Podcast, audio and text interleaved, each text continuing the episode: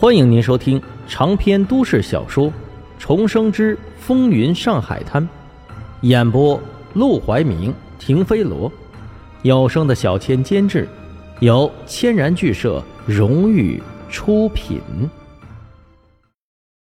第一百五十六章：千金小姐的花店。沈梦生故意把话说的直白一些，好让何风林觉得自己蠢笨，从而尽量的。降低他的防心。何风林正在吃点心的手顿了顿，冷笑着看向沈梦生：“请我朕？”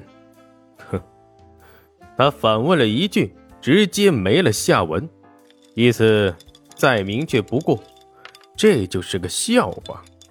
我知道，黄金荣也知道，他肯定是请不动您的，所以他让我跟您谈，说是愿意拿烟土给您，或者分钱给您。充当军费，实不相瞒，这事我已经和卢少爷说了。可卢少爷跟我说，您压根儿看不上这钱，让我少做梦。说到最后，他的声音越来越小，好像说不下去了一样。何风林冷声道：“他说的不错。”直接否决，连转圈的余地都不留，直接连一句废话都不愿意多说。沈梦生早就料到了是这个结果，不禁轻叹口气：“我就知道会是这样，要不然我这几天也不用这么发愁了。不过何司令，我还是想多嘴几句，只要您能答应，不管您有什么要求，或者有什么需要解决、有点麻烦，能让我们帮上忙的事儿，您尽管开口，我们一律答应。”这番话已经是诚挚至极。可惜何风林还是连看都懒得看沈梦生一眼，显然不把他放在眼里。等到盘子里的点心吃完，他便站起身来：“我该走了，你告诉小佳一声，像这样本本分分做点生意很好，别再搞七搞八，到处闯祸。”谈笑间，完全闭口不提刚才关于烟土的事。他拿起桌上的帽子，便要往外走。沈梦生知道这个机会，他恐怕是要丧失了。然而，还是尽最后的努力。何司令，请留步。我看你喜欢这点心，我让掌柜的多包一些，您带回去给夫人、小姐还有公子吃吧。不用了，我就是吃个新鲜，不好这玩意儿。至于我夫人和儿子，他们根本不在上海，你不用费事了。说完，他便掀开帘子，径直离开了戏院。沈梦生呆呆地站在包厢里，心里一阵失落。尽管早就知道不可能成功，他还是抱着一丝侥幸的失望。但现在，最后一丝希望也破灭了。难道这件事儿一点成功的可能性都没有吗？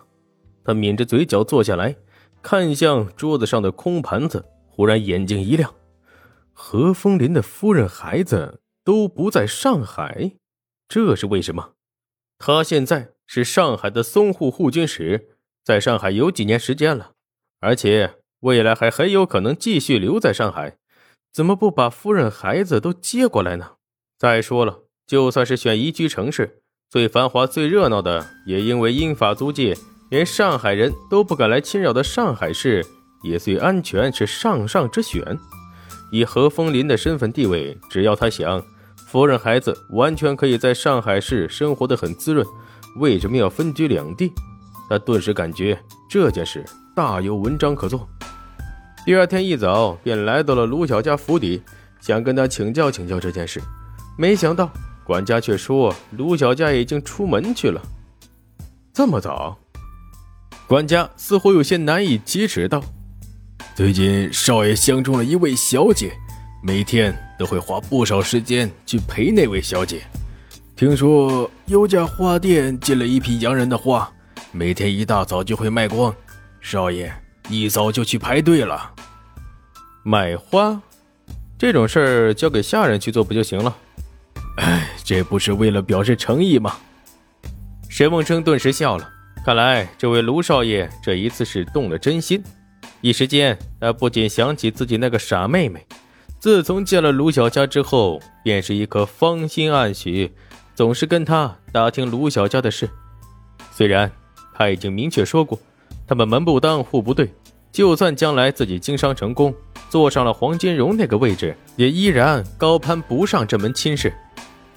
但沈如月不听，一门心思牵挂着卢小佳，一副非他不可的模样。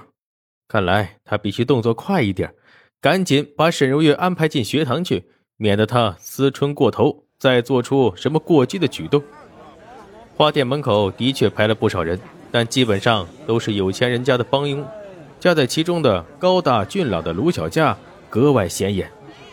沈梦生走过去打了声招呼，卢小佳一愣，有些不高兴：“你怎么来了？管家嘴巴也太大了吧？跟何凤林打小报告就算了，怎么连沈梦生都说？有点事儿，我想找你问问。”卢小佳哼道：“又是跟姓何的有关？”沈梦生笑了起来：“你变聪明了，啊少来！”我告诉你没戏啊！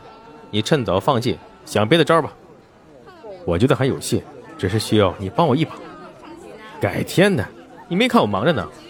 闻言，沈梦生不仅看了一眼花店，几个年轻姑娘正手脚伶俐的包扎着刚刚运送来还新鲜水灵的花束，再一看那成花的木桶没剩下几束了，只怕到不了卢小家就会卖完。